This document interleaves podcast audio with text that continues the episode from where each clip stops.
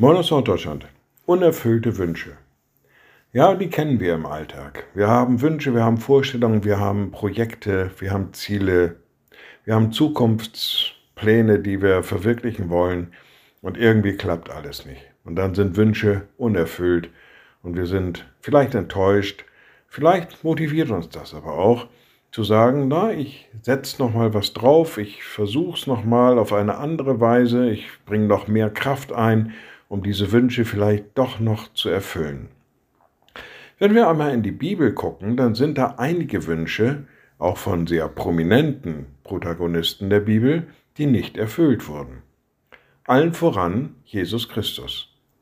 Er betet auf dem, in dem Garten Gethsemane vor seiner Gefangennahme, dass Gott seine Gemeinde bewahren möge und dass sie eins seien. Aber das mit dem Einssein ist so eine Sache. Das hat sich leider bis heute nicht erfüllt, dieser Wunsch. Apostel Paulus geht das so ähnlich. In seinem Brief an die Philipper schreibt er, dass ihr, und so macht meine Freude vollkommen, sagt er, dass ihr eines Sinnes seid, gleiche Liebe habt, einmütig und einträchtig seid. Naja, wenn man heute die christliche Kirche anguckt, ist davon nicht wirklich viel zu finden. Und doch, die Voraussetzungen dafür sind da. Paulus schreibt zu Beginn dieses Verses, bei euch ist nun Ermahnung in Christus, ist Trost der Liebe, ist Gemeinschaft des Geistes, ist herzliche Liebe und Barmherzigkeit. Also er sagt, die Voraussetzungen sind eigentlich da.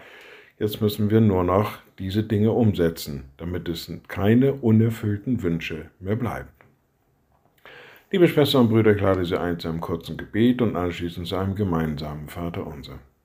Allmächtiger Gott, guter himmlischer Vater, du hast uns alles gegeben, dass wir dir nahe sein können, dass wir dein Wesen in dieser Welt verwirklichen können.